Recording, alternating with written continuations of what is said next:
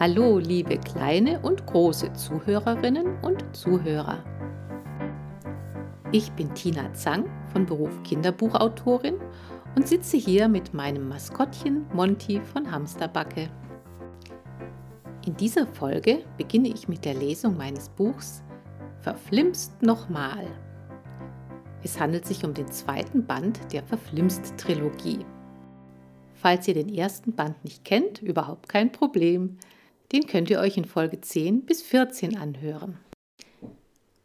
Jetzt geht es also los mit dem zweiten Abenteuer von Easy und Wu. Kapitel 1 Rosa Wäsche und Zebramuster.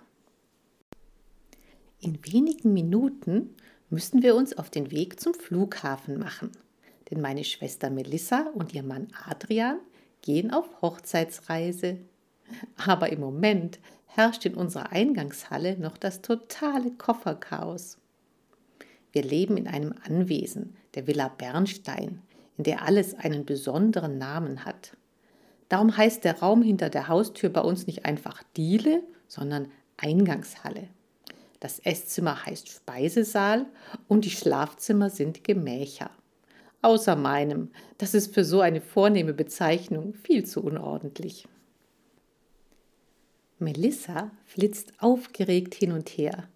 Wo ist mein Bikini? Im Caddy oder in der Reisetasche? Ähm, ich pack vorsichtshalber noch einen ein. Und Badeschuhe. Am Strand soll es Seeigel geben. So geht das schon seit Stunden. Und es werden immer mehr Koffer und Taschen, weil Melissa zur Sicherheit alles doppelt und dreifach einpackt. Melli, ich glaube, du hast deine Unterwäsche vergessen, sage ich, nur so zum Spaß. Schon wetzt sie in ihr Schlafgemach, kommt mit den Armen voller Schlüpfer und BHs wieder und stolpert über ihr Beauty Case. Sie kann sich noch fangen, aber die Wäsche verstreut sich über den Boden. Ein rosa Spitzending landet auf dem Kopf von Paulchen Pudel. Mein Schwager Adrian, der auf seinem einzigen Koffer hockt, zückt sein Handy. Doch bevor er ein Foto machen kann, ist Paulchen das Ding schon losgeworden. Er graust sich vor rosa Sachen genauso sehr wie ich. Wenn ich mal groß bin, werde ich ausschließlich froschgrüne Unterwäsche tragen. Adrian schaltet die Kamera aus. Man müsste spezielle Koffer für Frauen erfinden, in die zehnmal so viel reinpasst, sagt er. Am anderen Ende gibt es solche Koffer, platze ich raus. Dann schlage ich die Hand vor den Mund. Zum Glück hat keiner zugehört, denn es ist mein größtes Geheimnis, dass es eine Welt gibt, die anderes Ende heißt. Ich weiß seit drei Wochen davon. Damals ist nämlich ein anders indianischer Junge namens dumme Nuss, in seinem Reisekoffer versehentlich bei uns in der Abstellkammer gelandet, als ich dort gerade Posaune üben wollte. Und er hat mich in seine Welt mitgenommen. Dort ist vieles magisch und manches ist echt sonderbar. Beispielsweise ist alles innen größer als außen. In Wus Reisekoffer befindet sich ein riesiges Zimmer. Das wäre super für Melly. Und für mich wäre es super, wenn ich Wu wiedersehen würde. Zu dumm, dass ich ihn nicht einfach anrufen oder ihm eine Nachricht schicken kann. Es gibt nur eine einzige Verbindung zwischen uns, das Flimsen.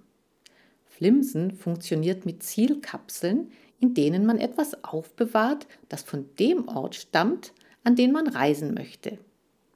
Ich habe Wu einen Nasenpopel von mir gegeben, den er in einer Zielkapsel aufbewahrt. Wenn er diese Kapsel in die Zielvorrichtung seines Reisekoffers legt, kann er damit in Sekundenschnelle zu mir flimsen, ganz egal, wo ich gerade bin.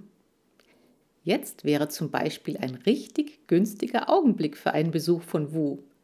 Zwischen Mellis Gepäckbergen würde es überhaupt nicht auffallen, wenn sein Reisekoffer wie aus dem Nichts mit einem Flupp auftaucht. Aber leider kann ich nirgendwo einen Koffer vom anderen Ende entdecken. Auf der Fahrt zum Flughafen kann Melly es nicht lassen, Adrian zu löchern, ob er auch wirklich alles eingepackt hat. Adrian nickt brav. Ja, ja, ja, alles dabei. Auch die Badehose mit dem Zebramuster, die du mir zur Hochzeit geschenkt hast, weil sie zu deiner Sonnenbrille passt. Das war das Tollste an der ganzen Hochzeit, als Adrian die Badehose ausgepackt hat und vor Schreck fast rückwärts in die Hochzeitstorte gefallen wäre. Ich glaube, er findet Zebramuster nicht besonders schick. Oh je! Melly fuchtelt noch heftiger herum als Papi, wenn er den Hummelflug dirigiert. Papi ist Dirigent und der Hummelflug ist ein superschnelles Violinenstück. Oh je, ich habe die Sonnenbrille vergessen. Adrian wirkt erleichtert. Nicht so schlimm, du kannst dir dort ja eine neue kaufen. Aber da gibt es bestimmt keine mit Zebramuster. Umso besser, meint Adrian. Oi, das gibt Ärger. Wenn es um Zebramuster geht, ist mit Melli nämlich nicht zu spaßen.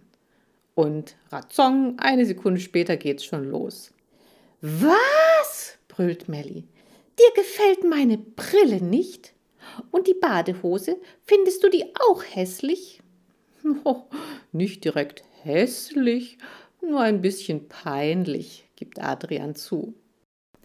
Findest du die Vase von deiner Schwester etwa auch peinlich?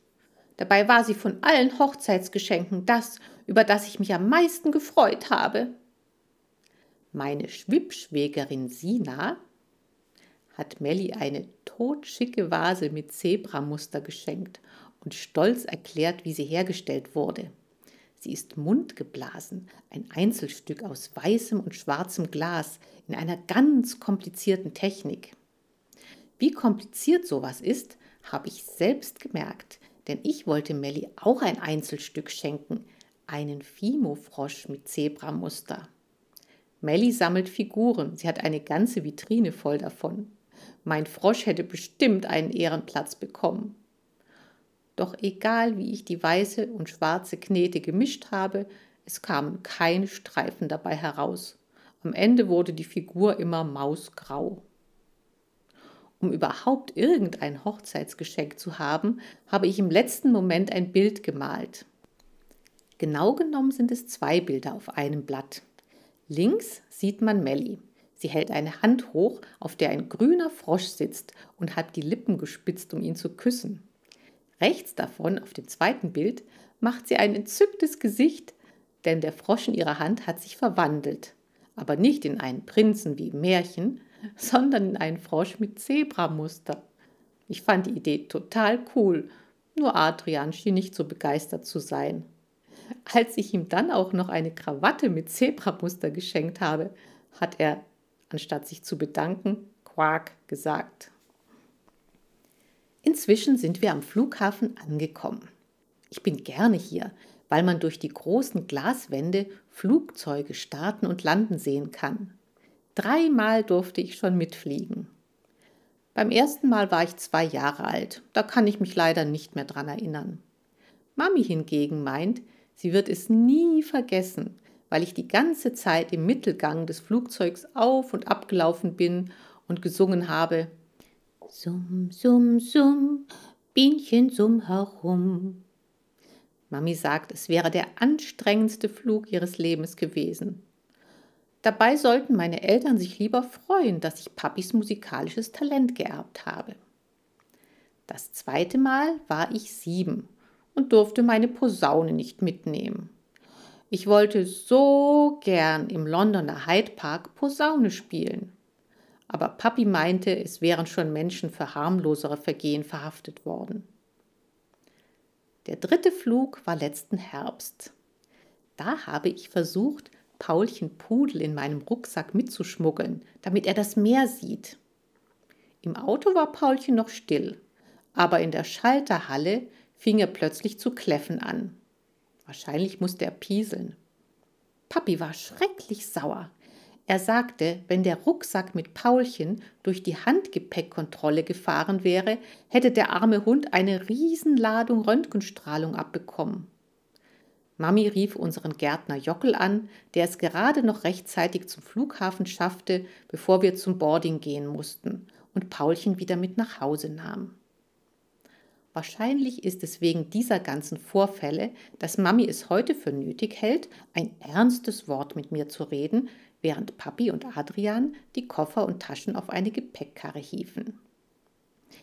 Easy Mäuschen, Bitte versuch dich anständig zu benehmen, sagt sie.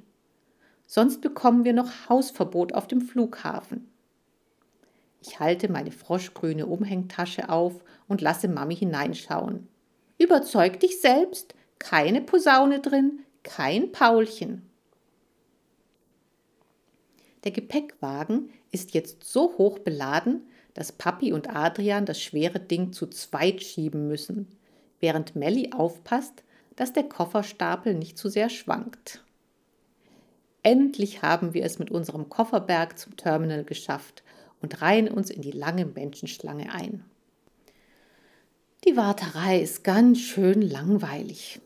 Nur hin und wieder gibt es etwas zu lachen, zum Beispiel als in der Schlange neben uns ein Mann ausgiebig in seinen Ohren herumpopelt und dafür von seiner Frau geschimpft wird.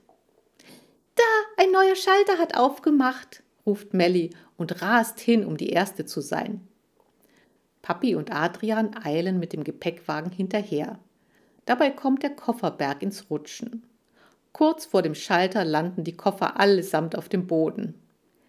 Melly klaubt einen riesigen Knallroten auf und wuchtet ihn aufs Gepäckband. Erst die Flugscheine, dann die Koffer, befiehlt die Dame am Schalter genervt. Ich beschließe, mich nützlich zu machen und den Koffer herunterzuziehen. Um an den Griff ranzukommen, steige ich auf das Gepäckband. Genau in dem Moment ruckt das Band an und fährt los. Komm sofort darunter, ruft die Schalterdame hinter mir. Aber so eine Chance bekomme ich nie wieder. Wer weiß, wo das Band mich hinbringt. Also mache ich es mir auf dem Koffer bequem und warte ab, wo die Fahrt hingeht. Stopp das Band, hörte ich Papi rufen, ehe ich um eine Ecke befördert werde. Da macht es mit einem Mal flupp und ein schwarzer Koffer erscheint wie aus dem Nichts direkt vor meinen Füßen. Das kann nur Wu sein. Endlich ist er hergeflimst.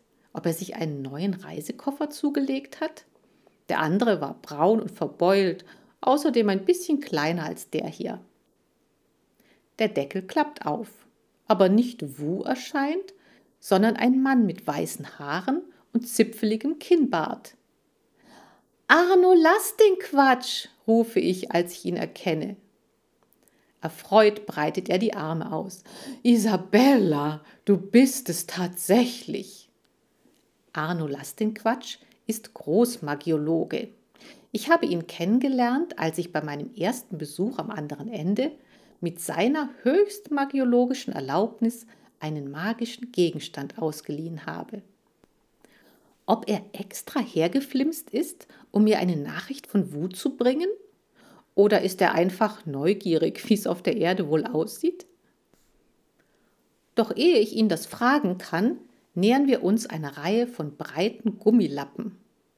Achtung, Kopf einziehen, warne ich ihn und deute an seiner Schulter vorbei. Arno dreht sich um und schreit auf.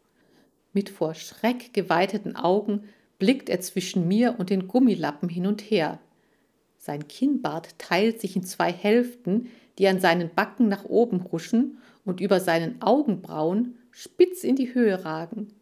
Eine ah, ah, ah. Abflughalle, ergänze ich. Doch da zieht er den Kopf auch schon ein und schlägt den Kofferdeckel so heftig zu, dass die gelbe Kapsel aus der Zielvorrichtung fliegt. Ich fange die Kapsel auf und bin total verdattert. Und schon verschwindet Arnos Koffer mit einem weiteren Flupp. Wovor ist Arno bloß so erschrocken? Lauert hinter den Gummilappen eine Gefahr? Da bringe ich mich wohl besser auch in Sicherheit. Ich stecke die Kapsel in meine Umhängetasche, drehe mich um und klettere über die Koffer zurück. Plötzlich hält das Band an. Jetzt kann ich in aller Ruhe in die Schalterhalle zurückgehen und dort vom Band hüpfen. Entsetzte Gesichter starren mich an. Der Ohrenpopler hat sein Handy gezückt und schießt Fotos von mir. So, das war's für dieses Mal. Wie es weitergeht, erfahrt ihr in der nächsten Folge. Bis dann, eure Tina und euer Monty.